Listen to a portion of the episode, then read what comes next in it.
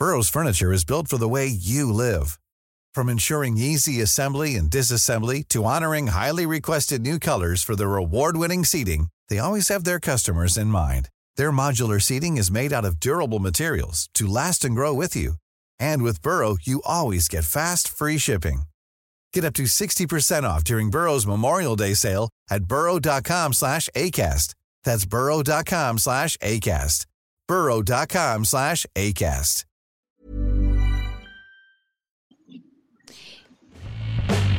Hola a todos, esto es Sin Comentarios, el programa con los temas y noticias que a todo el mundo interesa y las opiniones que nadie pidió.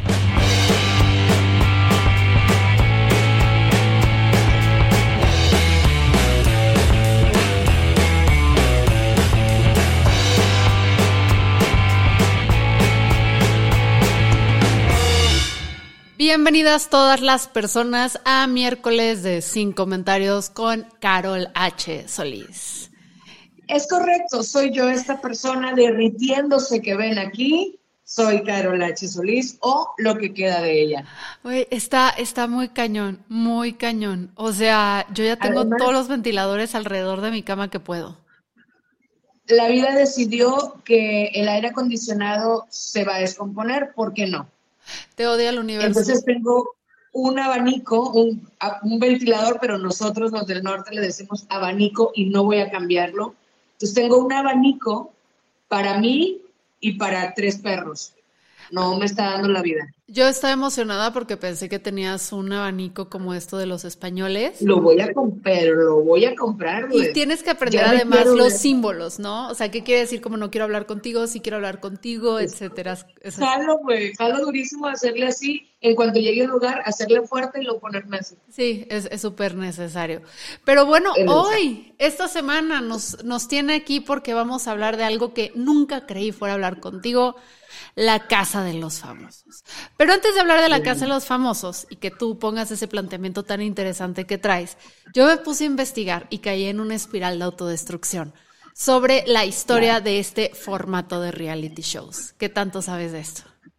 Nada, yo me clavé en el fenómeno social. Perfecto, pues mira, te platico un poco la historia porque me pareció muy interesante. De hecho, me aventé un documental en holandés, eh, lo cual fue un reto bastante interesante porque eh, Big Brother fue el parteaguas, fue el primer programa de este tipo donde encerraban a personas eh, en, en una casa durante un determinado tiempo y les daban premios.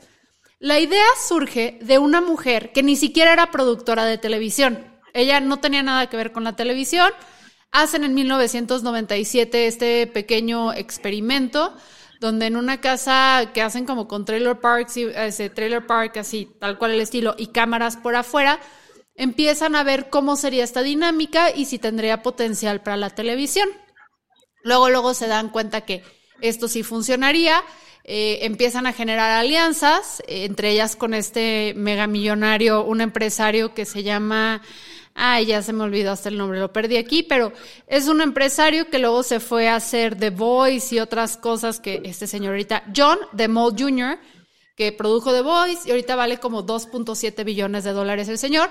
Se van y se lo plantean a las teles locales y lo agarra entre una televisora y un pueblito que estaba teniendo muy mala fama eh, a nivel turismo y dice necesitamos traer turismo, saquémoslo y dos años después de estar haciendo lobbying, sacan el primer Big Brother en 1999, creo que es en septiembre, en Holanda. El show se vuelve un hit, así un hit como no tienes idea. El primer episodio, una quinta parte de los televidentes de Holanda se conectaron para ver esto. Pero, no, es un madral. Pero rápidamente el programa fue perdiendo como que punch, porque la gente, o sea, al ser una casita tan chiquita que no tenía ni jacuzzis ni nada de eso, eran puros muebles de IKEA, literalmente lo dicen, y un lugar súper chiquito, la gente empezó a perder como un poquito de interés. Y es aquí donde esta productora muy inteligente empieza a hablar con, con los invitados o los que vivían en la casa como para alimentar ciertas emociones, restarle a otras, empiezan a meter retos, hacer que la comida escasee y eh, intentar como que revivir esto, ¿no? Y las famosas nominaciones, porque siempre estuvo involucrado este premio al final a quien sobrevive a todas estas nominaciones, donde entre ellos se nominan, pero el público elige. Y cuando el show empieza a repuntar de nuevo, es cuando se arma una pareja dentro del primer Big Brother, eh, tienen sexo, el primer Big Brother tuvo sexo en pantalla, ajá, eh, y esta pareja de hecho termina siendo eh, de las primeras nominadas y la castigan a ella, pero él se vuelve el ganador final. Ah. Ajá, o sea, hasta en Holanda, la tierra de la libertad, a ella la castigan. Sí, güey, estuvo muy cabrón. Y el caso es que esta franquicia, pues fue un boom inmediatamente, a tal nivel que estamos hablando que en el 99 sale, y en el 2000, o sea, tan solo un año después, CBS la compra para que hagan la versión en Estados Unidos, nada más en Estados Unidos, por 20 millones de dólares. Y así lo fueron comprando o rentando la franquicia en distintos países. Estoy hablándote que ha habido más de, creo que son como más de 50 países con 62 diferentes formatos de franquicias y 504 temporadas, que incluso estuvo en México, me parece que por más de 10 años, eh, hasta que pues ya se empiezan a sacar todas estas eh, variables de distintos reality shows. Entonces, ahí es donde nace, según lo que entiendo y lo que puedo ver, que además el término Big Brother está basado en esta novela de 1984, donde era este como em, ente que supervisaba todo lo que las personas checaban, y tiene que ver mucho con el nacimiento del Internet, los webcams, esta naturaleza como boyerista que tenemos todos nosotros. Y bueno, eso deriva a que ahora tenemos la Casa de los Famosos, que no tengo idea qué es la Casa de los Famosos, excepto por Wendy, ahora platícanos tú qué pedo con eso. ¿Qué Yo me clavé mucho en el fenómeno social de esto en particular, porque hay un montón de cosas que, que no termino de, aclarar, inclusive para mí, de qué es lo que me pasa con eso. Por un lado, eh, está el asunto de, de esta culpa que nos da y esta superioridad moral, porque hay que decirlo así, hay una gran superioridad moral sobre la gente que no vemos, porque no la veo, y, me hice un examen de conciencia y en mi examen de conciencia hay una superioridad moral porque yo no mm. veo contenido basura. Entonces, por un lado, está ese rollo que es hiperclasista, que nos remonta a cosas como cuando Emilio Escárraga decía, yo hago tele para jodidos, y entonces asociamos inmediatamente el asunto de que esta tele es para jodidos y nosotros no queremos ser jodidos aunque estemos. ¿No? Entonces, por un lado, tengo ese conflicto sobre si no la veo porque realmente no quiero verla, porque no me gusta, porque el contenido es como si no me gustara su session tampoco, o si no quiero verla porque quiero mantener esta superioridad moral e intelectual, sobre todo intelectual. Yo no veo contenido basura. Y luego eso me llevó a otro punto, que hay muchas personas a quien yo considero con un, y voy a, y justo Fíjense cómo sigue siendo clasista el, comentario. Con un alto nivel intelectual, que yo las considero, que yo les puse ese nivel, que están viendo la casa de los famosos. Entonces me da como un choque de que algo está fallando en mi estructura que tendría que ser. Eso por un lado.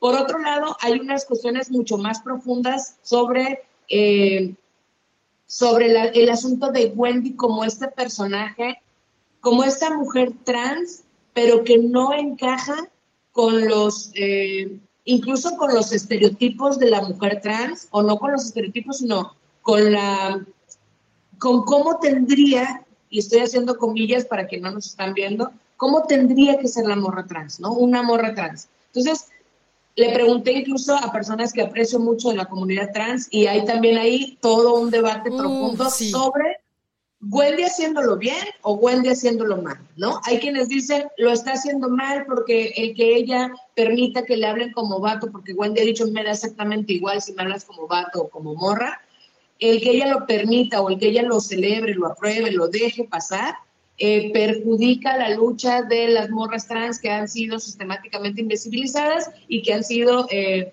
cuestionadas sobre su identidad de género, ¿no? Eso por un lado. Y por otro lado, hay quienes dicen, no, a mí me parece maravilloso que abra la conversación, a que les pueden decir o no, porque tampoco tiene que ser de una sola forma, hay muchas formas de ser trans, porque así como hay muchas formas de ser mujeres, ¿no?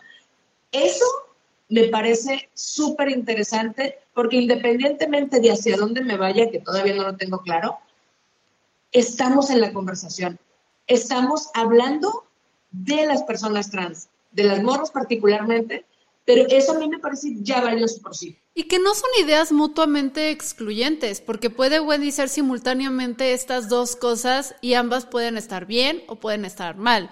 O sea, sí es cierto que, porque a ver, seamos honestos, en este show, La Casa de los Famosos, que básicamente es un Big Brother mexicano que ya no quisieron pagar franquicia y que meten a gente que es famosa, en el caso de Wendy, es a quienes no sepan quién es ella, en qué internet viven ustedes. Eh, Wendy es, sí, es un personajazo de internet que se hizo famosa y se conoce a ella y a sus amigas como las perdidas, porque el primer video que salió de ellas en redes es que estaban perdidas en un cerro, no sé dónde. Y Wendy tiene, es una persona con un carisma impresionante. O sea, esta morra llena de esparrama y, o sea, te cae bien porque te cae bien. Eh, y siempre ha sido así su presencia en redes sociales. Pero la Casa de los Famosos, al menos, porque yo no sabía que había más, más temporadas, esta en particular se le ha llamado eh, Wendy y sus amigos. Exacto. Porque, porque pues llena el espacio. Entonces, Wendy sí es cierto, es una, porque creo que, creo, y puedo aquí estar muy mal informada, porque todo lo que encuentro al respecto son como pedazos de información y pláticas que tengo con amigos. Creo que ella fue trabajadora sexual, eh, ha sido una persona que yo vi un video que yo lloraba con Wendy, yo decía, Wendy, amiga, o sea, te amo, que sea, a ver, yo ni siquiera terminé la secundaria, la primera, un rollo así porque me hacían bullying por mi expresión de género, entonces para mí fue mejor retirarme y terminó siendo trabajadora sexual. Eh, en carreteras, o sea, en situaciones que pueden llegar a ser muy violentas y peligrosas para una mujer, más para, yo creo que también, no más, pero también para una mujer trans que luego las invisibilizamos y las autoridades a veces las consideran. Y de repente se hace viral, termina aquí, termina teniendo un chingo de ángel, pero es una mujer que, por ejemplo, ella dice que ella no se considera mujer, se considera mujer trans. Y eso pues hace mucho ruido luego con las eh, mujeres trans más académicas, más educadas, más leídas sobre el tema que tienen esta discusión de sí soy mujer, pero soy una mujer trans. Eso no me, no me, o sea, es, toda la batalla que están librando estas mujeres en redes sociales, eh, especialmente contra las personas transfóbicas, que pueden ser eh, radical, feministas radicales o pueden ser panistas, o en muchos casos son la misma cosa, nada más con diferentes etiquetas. Y están así como, no, amiga, no me ayudes, güey. O sea, le estás dando eh, toda la razón a nuestras principales enemigas y enemigos actualmente. Pero por el otro lado, y pero por el otro lado, también tienes a personas que podrían ser muy transfóbicas, muy del carajo, o que chance no es que sean transfóbicas, pero en su universo, en su mundo, no existen las personas trans.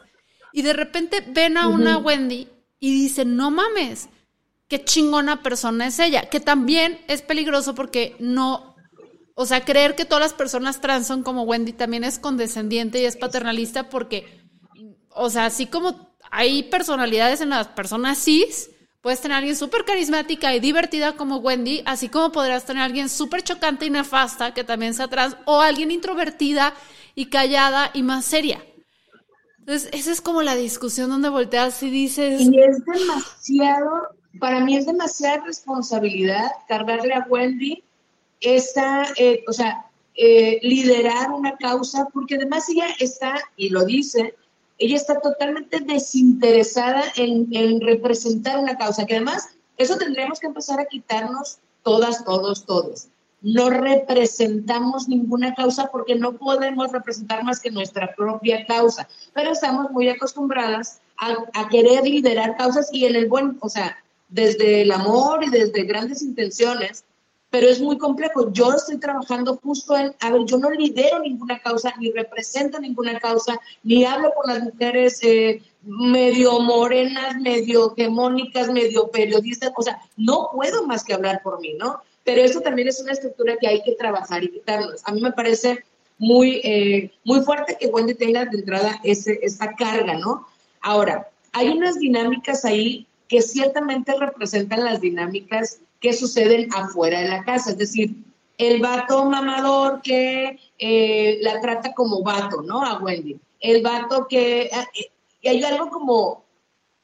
y, yo creo que lo estamos idealizando y me voy a sumar solo para no sentir que yo estoy señalando nada más, pero hay como esta idealización de el vato que se redime, ¿sabes? El vato que va aprendiendo, porque Poncho de Nigris era muy homofóbico y poco a poco está aprendiendo. Híjole, yo no me atrevería a decir ni, ni que está aprendiendo e incluso ni que fuera tan homofóbico. Esos güeyes tienen un personaje creado que saben cómo funcionan las redes y saben lo que la gente quiere en redes. La gente en redes quiere, les mama, nos mama las historias de redención. Queremos un güey que entre diciendo, no, yo nunca me acercaría a una morra trans y que en el capítulo 10 se abracen y digan, no mames, estaba muy equivocado, porque nos maman esas historias, güey. Y me queda claro que la producción lo tiene súper claro.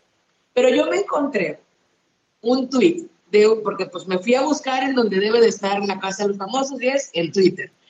Y encontré un, un hilo de alguien que se llama Diamandina y que literal su, su, su nickname es, te informo, o sea, como actualizaciones de la casa de los famosos, una cosa así. aquí es. Y tiene una, una, un dato bien interesante. Dice que a través de los personajes de la Casa de los Famosos se representan cada uno de los siete pecados capitales woke.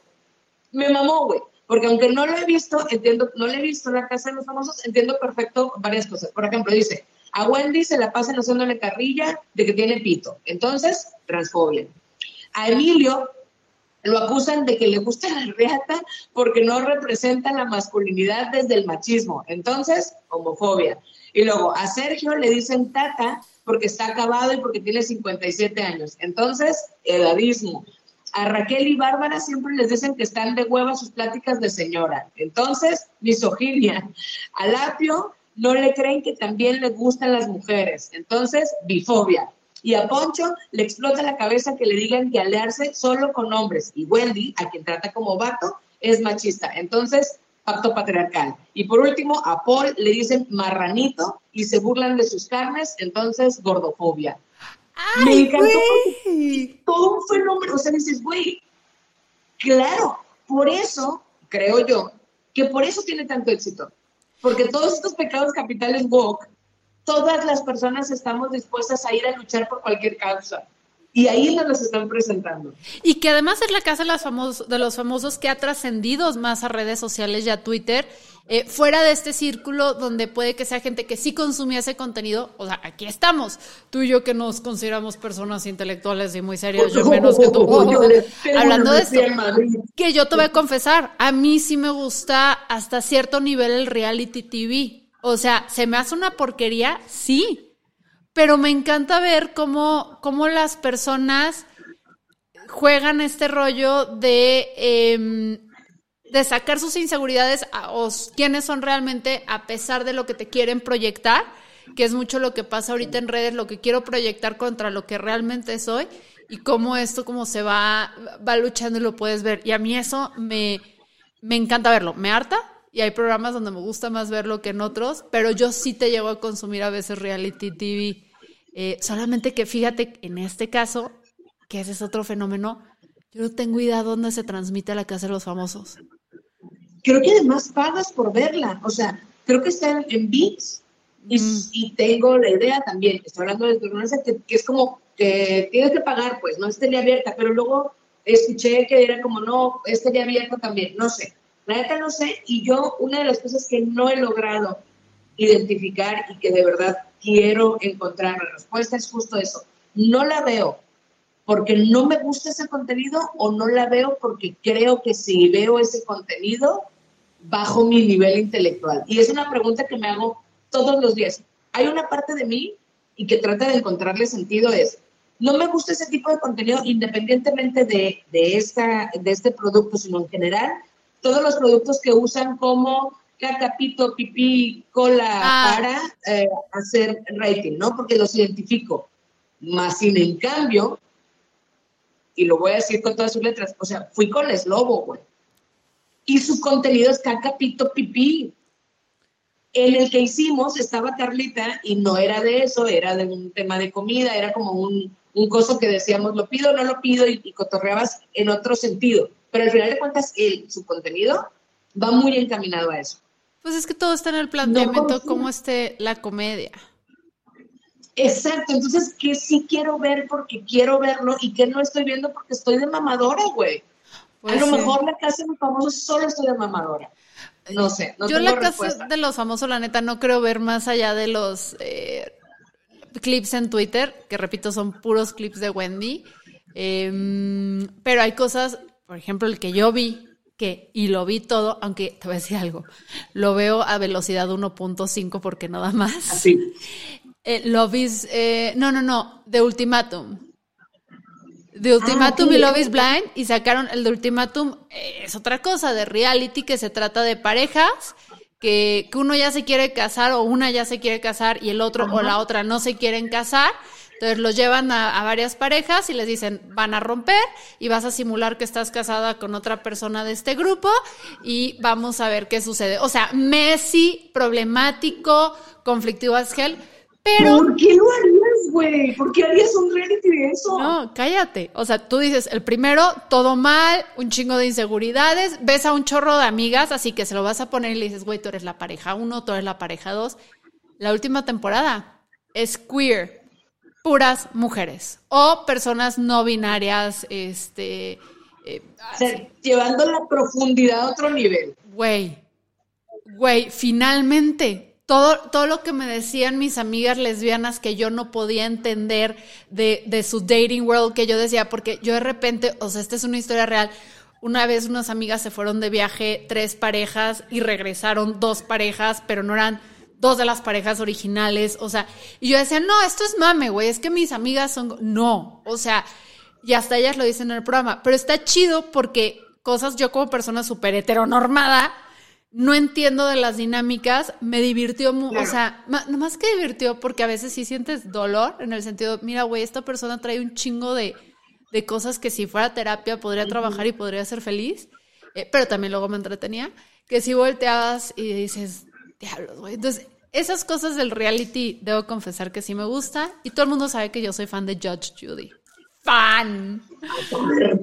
No, yo soy muy y, de verdad, el único término que me, que me identifica en este, en este tema es que soy muy mamadora. No me gustan, güey. Y, lo he intentado y sigo tratando, insisto. Eso no significa que, que realmente lo tenga eh, súper claro. A lo mejor solamente no me gusta porque yo sola me estoy diciendo que soy mamadora, ¿no? Pero he intentado ver los realities y mi pedo es, eh, no me interesa.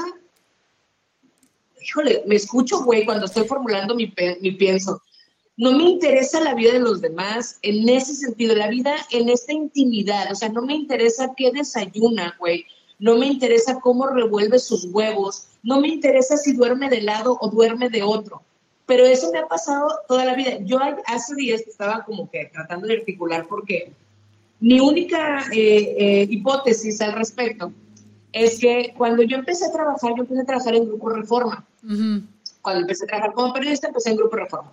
Y Grupo Reforma tiene una política editorial que tú como reportero no desayunas, por ejemplo, las ruedas de prensa y no socializas de manera muy eh, efusiva con tus fuentes, porque pues eso genera un conflicto de interés. Esa política la tiene mi familia. Así lo hacen también en la casa, bueno, dile que tienen el método del, del Grupo Reforma. Entonces, cuando, como eso fue lo primero que aprendí, así funcioné toda la vida cuando hacía entrevistas. Y no importa quién entrevistara, nunca faneé, güey. No soy fan, y, lo, y creo que lo hablé en algún, en algún otro episodio. Eh, yo nunca me tomé fotos con ah. nadie, güey. Entrevisté al almirante David Robinson, que yo soy fan del básquetbol, y fui y lo entrevisté y le tomaba fotos, y ni de pedo se me ocurrió tomarme una foto con él o pedirle un autógrafo como porque lo haría, güey. ¿Sabes? Entonces, creo que tiene que ver con eso, que me construía así esa personalidad, que no veo interesante hacer famosos a esos famosos y hacerlos tan famosos, y todo esto, gente de que me escucha solo, lo dije entre comillas, clavarme en qué come, cómo come, a dónde va el baño, si la pesta la caca o no.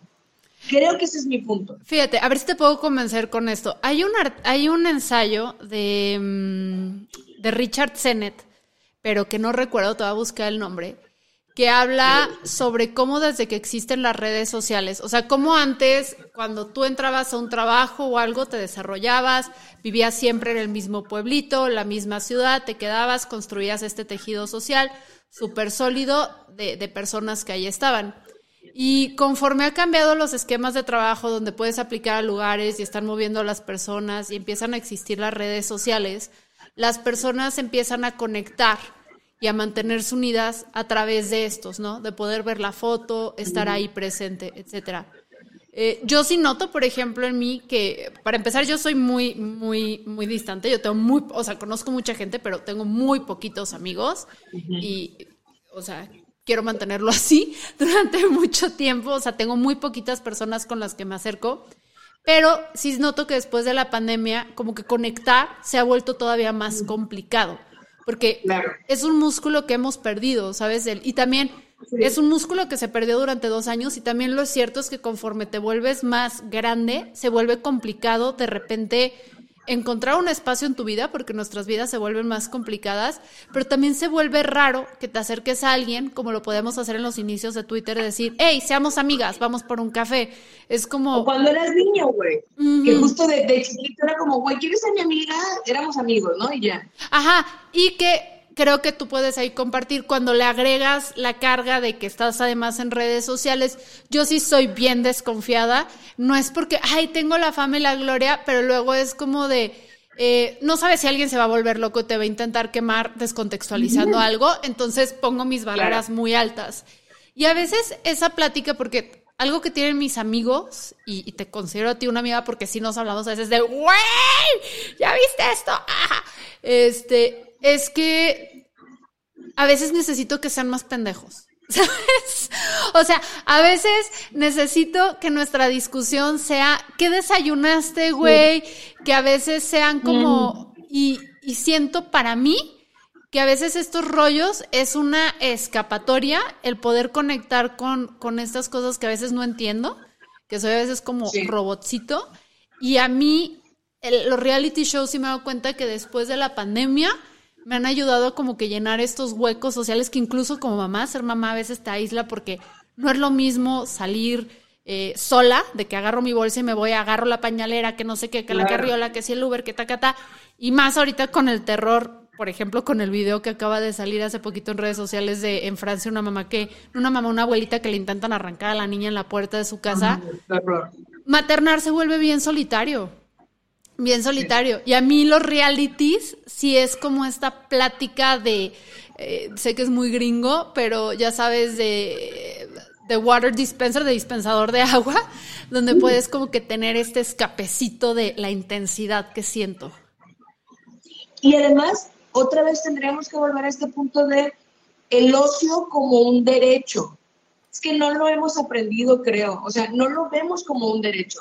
No lo vemos, a ver, tenemos derecho a, no hacer nada o a divertirnos con cosas muy simples, a ver películas, por ejemplo, yo, en, en mi caso eso sería las películas de superhéroes, me maman las películas de superhéroes, Claro, es que el ciclo de cine francés no te deja ningún mensaje. No, no me deja mensaje. Yo ya sé lo que va a pasar. Lloro en las escenas que me dicen que tengo que llorar porque me pusieron la música de llorar. Me asustan las escenas en las que me tengo que asustar porque me hicieron la pausa adecuada para que yo sepa que va a pasar algo terrible y yo ya esté lista. Me mama. Y eso es muy superficial. Estoy haciendo comillas otra vez. Entonces, creo que también es un poco permitirnos banalizar las cosas. Es que tampoco está mal banalizar las cosas, el, el permitirnos ver una novela, ver María del Barrio y reivindicar la cultura pop, güey. Porque además la cultura pop tiene toda una carga social, también refleja lo que somos o gran parte de lo que somos como sociedad, pues. Pero creo que es este rollo, y, y, aquí ya en terapia las dos, porque de eso se trata. Si no sabían y apenas nos están viendo, un poco este proyecto es esa terapia en la que no tenemos definido qué pensamos y qué creemos, pero que estamos Es una junta editorial abierta. Sí, o sea, que así nació sin comentarios. A quien no sepa, era la junta editorial para la verdad histriónica que fracasó rotundamente. Eh, fracasó y no, porque pues aquí estoy teniendo estas conversaciones donde es el no sé para dónde voy. Y yo, yo es donde no sé también para dónde voy con el reality show, porque algo que mencionan aquí A quienes no nos escuchen, los miércoles grabamos entre 11, 10 y media, depende cómo esté la situación esta semana. Eh, hacemos un live y alguien que dice es que el ocio se siente con culpa. Y sí es cierto, en una sociedad capitalista de repente, o sea, te relajas un momento y es como, estoy haciendo algo mal. O sea, no, no, puedo, o sea, me estresa y, creo que estos contenidos en el que te hacen sentir mal por ver Marvel, por ver reality shows, por, eh, por sentarte a contemplar la pared, es cada vez más inadmisible. No todo tiene que ser una moraleja, no todo tiene que dejarnos un mensaje, no todo tenemos que sacar algo, no todo, o sea, es que estamos, pero es eso, es una sociedad que nos ha dicho que tenemos que ser productivos, productivas todo el maldito tiempo. O sea, justo yo veía, eh, eh, estaba investigando sobre la procrastinación, sobre todo sobre cómo decirla, cómo pronunciar, es una palabra horrible de pronunciar. entonces estaba investigando sobre ella y dice que, que no estamos acostumbradas las personas, por ejemplo, a poner en nuestra agenda un horario para no hacer nada. O sea, güey, pon en tu agenda de 5 a 9 o de 5 a 3. Ojo, ya sé que es un turbo privilegio. Estamos hablando desde el privilegio, por supuesto, porque es lo que tenemos. No podemos hablar desde otros espacios.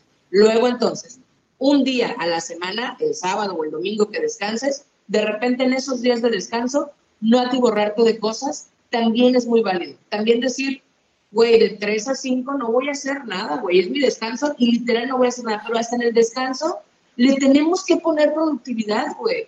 Ah, claro, tengo, tengo que así tocar base con este amigo, tengo que ser la mejor anfitriona, etcétera, etcétera. Y no sé si a ti. Aprovechar que estás de descanso. Y no sé si a ti te pasa que te incrementa esta capa de estrés el hecho de que eres una mujer en los medios. O sea, porque es de repente, a ver, nosotras tuvimos muy pocos referentes de mujeres de 40, 50, 60 años en los medios con los que fuera como que deseable, ¿no? Porque siempre era, si eras una mujer de estos medios, ya estás acabada, estás sida, no importa o no me identifico con ellas. Entonces, de repente a mí también me llega esta necesidad entre el mundo capitalista que tengo que generar dinero, tengo que ser productiva, tengo que ser buena mamá, tengo que ser buena este, empresaria, tengo que ser buena anfitriona, tengo que tener mi casa limpia, tengo que ir al gimnasio, etcétera. Y luego es la, la etapa de, y voy en contra del tiempo porque no sé cuánto me va a quedar siendo vigente en estas plataformas. Es horrible, güey. Eso, güey, como si fueras un puto yogur en el refri, güey. O sea, con una fecha de caducidad que tienes que eh, sacarle todo el provecho posible, pero además, en mi caso, este asunto de los medios, no solo de los medios, yo me he encargado de construir o de, o de reivindicar mi personaje. A, no soy un influencer, yo soy periodista, porque eso me da una superioridad moral, ¿no? Bien implícito. Luego, entonces, si yo soy periodista, ¿cómo es posible que vea la casa de los famosos? ¿Sabes? O cómo es posible que vea cosas que no aportan a nuestro nivel intelectual creado y articulado y establecido por una sociedad que además nos dijo que eso tenía que ser. Creo que también ahí hay, esta culpa, insisto, no he llegado a una conclusión, pero creo que va un poco por ahí. Y a lo que iba con, con nuestra terapia en este ping-pong de ideas, es que seguramente tiene que ver con esta con este deseo de sentirme lo suficientemente valiosa, ¿sabes? O al revés, de no sentirme lo suficientemente valiosa y entonces tengo que comprobar a toda costa que yo soy más lista, más intelectual, más inteligente, no veo basura, este, todo el tiempo estoy consumiendo cosas que mi intelecto lo alimenta porque soy una persona güey, no mames, qué pinche cansado. ¿Ves? Voy a ver la pinche casa de los famosos y que voy a hacer que me guste a huevo. Y te voy a decir algo, y ahí es donde tenemos algo que apreciar de personas como, mm, como Wendy. Y que creo que hay otra personalidad en internet que a mí me gusta mucho, María Wink. No sé si la ubicas. Es una morra que a mí me gusta mucho porque ella es bien neta en redes. Ella dice, soy ignorante de este tema y me siento así. Y es una persona muy auténtica que yo siento que, que, esa autenticidad, ese atreverse a equivocar, el no querer ser perfecta y todo, es lo que ha hecho que conecte con personas y que, que, tenga el éxito que tiene, porque siento que cuando una siempre quiere ser perfecta y alcanzar estos niveles intelectuales que luego además están muy dominados por, por hombres o con personas que replican actitudes de hombres donde no se permiten ser otra cosa, porque esa es otra, ¿no? Quieres ser intelectualmente perfecto, eh, el maquillaje es frowned upon. Y tú dices, güey, pero a mí me encanta ir a Sephora y estar siete horas en Sephora probando Güey, y está como que se contrapone. Ah, no, si quieres ser intelectual, entonces no puedes ser vanidosa. O eh, no te pueden preocupar como que tener tu casita bonita, o sea, te tienes que enfocar a los libros, descuidarte, etcétera. Y estas personalidades yo siento que sí les podemos aprender mucho, porque creo que también en cuanto nos empecemos a desprender de esta idea de que ser intelectual no quiere, o sea, no quiere decir que tengan sentido el humor. Eh, mira, fui a ver eh, Les Luthiers, que fue su tour de despedida. ¡Amo! Ah, amo. Bueno, este, um, tienen este personaje, el, profesor, el master, ay, uh, bueno, tiene este personaje que es este intelectual, que no es tan intelectual o nada, y a mí me encantó cómo cerró la gira porque fue la gira de despedida, donde este es un personaje al que han acudido, que lo están entrevistando y siempre dice muchas pendejadas durante toda su vida. Y el show concluye, les luthiers, la existencia de todo, cuando ya cierra la entrevista, se van como a fondo el este intelectual, todo así, y este personaje que parece simple, estúpido, y le pregunta básicamente por qué haces lo que haces y de dónde te inspiras y por qué estás tan pendejo. Y este güey le hace una respuesta muy rebuscada que dice que los intelectuales muchas veces confunden la simplicidad, la ligereza, el humor con la no profundidad. Y ahí es donde está el error. Y a mí se me hizo un cierre brillante porque es como si es cierto, tenemos que empezar a entender que estas cosas no necesariamente son sinónimos. Ser aburrido, este, ser em, no vanidoso, o sea, estar desapegado no quiere decir que no seas intelectual. Y yo trabajo un chingo en eso, o sea, por eso me causa tanto conflicto no tener una postura definida en este asunto, porque yo trabajo muchísimo en eso en mis editoriales. De hecho, el sin esdrújulas se llama sin esdrújulas porque es una frase que generalmente acuñaba para cuestionar a estos periodistas que, tienen, que vienen desde esta, eh, sé muchas palabras, y yo decía, güey, yo también me sé esdrújulas y no por eso lo voy a usar todo el tiempo. Para mí la información tiene que aterrizarse y la debe entender eh, lo mismo el maestro en economía graduado en Harvard que una persona que solo tiene estudios de secundaria y que le interesa porque además le afecta, ¿no? Entonces, mucho de lo que yo hago o de lo que trato, eh, no siempre con éxito, pero siempre con esa intención, es de bajar la información, de quitarle justo este toque mamador y este toque inalcanzable y este toque académico rebuscadísimo para decir las cosas. Entonces, otra vez tendríamos que volver a esta idea del no binarismo, no solo en, en, en, en los géneros, en las identidades sexuales, sino también en el pensamiento. Es que puedo ser una persona intelectual, intelectualmente eh, eh, muy desarrollada y que me guste cierto tipo de cosas muy académicas muy, muy acercadas hacia esta academia, pero también puedo ser una persona que vea películas de superhéroes, güey, o que llore con series de románticas. ese, ese tendría que ser un ejemplo para mí. Y, series románticas. ¿Y de románticas series románticas, sí. Y, y porque sé que tienes ahorita una junta muy importante, un evento muy importante. Yo Tengo que ir al SAT, ya sé, güey, odio al SAT. Que no nos escuche. SAT, te amo. No me... Te amo, señor SAT. No, no es cierto, ese dinero no es tuyo. Pero ahí te va. Si seamos yogurts en el refri, te voy a decir por qué. Y aquí viene la ñoñez de qué hobby adquirió cada quien en, en pandemia.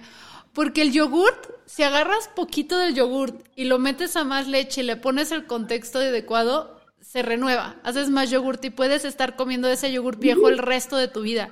Y creo que eso es algo que debemos poder hacer. O sea, como que agarrar lo que aprendimos, la esencia, todo, deshacernos de lo que no nos sirve y entrar a nuevos contextos y nuevos entornos para transformarlos y realmente poderle sacar provecho pero nos da mucho miedo, nos da un chingo de miedo eso que platicabas ahorita de ser muy auténtica en redes, de otra vez estoy haciendo comillas, porque en este programa es lo que me paso haciendo comillas, aquí las tengo ya grabadas, este, es que ser muy auténtico, en primera, nos da un chingo de miedo, porque todo puede ser cancelable, y aunque nos valga mucho madre, eventualmente si eso te afecta en tu trabajo, en tus cuestiones, en cuestiones laborales, pues por supuesto que te da culo, ¿no? O en, o en terrenos familiares o o de amistades, ¿no? Entonces, por un lado, aunque nos valga mucho madres, sí te impacta. Eso por un lado. Y por otro, no sabemos, creo yo, que no sabemos ser auténticos. Estamos tan construidos y tan construidas en una sociedad que nos dijo cosas que cuesta un chingo saber si realmente me gusta el rosa o no me gusta y solo quiero parecer eh, tierna, ¿sabes? O sea, porque lo tenemos bien pinche grabado. Entonces, el permitirnos ser incongruentes es algo bien valioso. O sea, porque creo que a partir de ahí vamos a ir encontrando qué realmente nos gusta. En este caso, para quien vaya llegando, eh, estábamos hablando de la Casa de los Famosos y a lo mejor nos parecerá incongruente ver un tipo de contenido de, eh, de ese porque tenemos una idea eh, ya construida de lo que es. Pero qué tal que nos damos la oportunidad de verlo, resulta que es como, güey, me estoy entreteniendo y en una vida en la que tengo que ir a decirle al SAT que yo no me robé su dinero, quizá necesito eso, güey, entretenerme un rato. O chance es una porquería y más allá del rollo intelectual que traes, no es tu tipo de tele. Simplemente no te gusta, pero no porque no sea intelectual o que no sea, simplemente porque, bueno. O porque no le quieres dar un peso a VIX que nos acabamos de entrar que ahí se transmite porque tengo demasiadas plataformas de streaming en mi vida. Exacto, güey. Ahora también tengo que contratar esa para ver una sola cosa. No va a suceder. No, va a suceder. Basta. En fin, querida, pues te dejo para que vayas a, con el señor gobierno. Préndanme velitas para ir a ver al señor Sanz. va, que va. Pues aquí si quieres yo me despido. Tú voy a dejar la otra ya corto. Les mando besitos. Te quiero, bebé. Saludos a tus papis. Bye.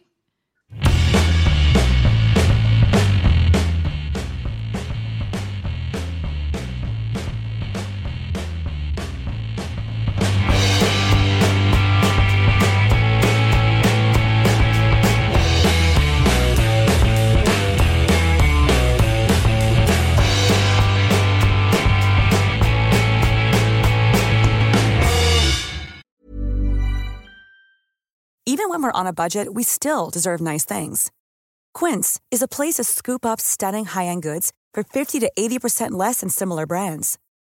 They have buttery soft cashmere sweaters starting at $50, luxurious Italian leather bags, and so much more. Plus, Quince only works with factories that use safe, ethical, and responsible manufacturing. Get the high-end goods you'll love without the high price tag with Quince. Go to quince.com/style for free shipping and 365-day returns.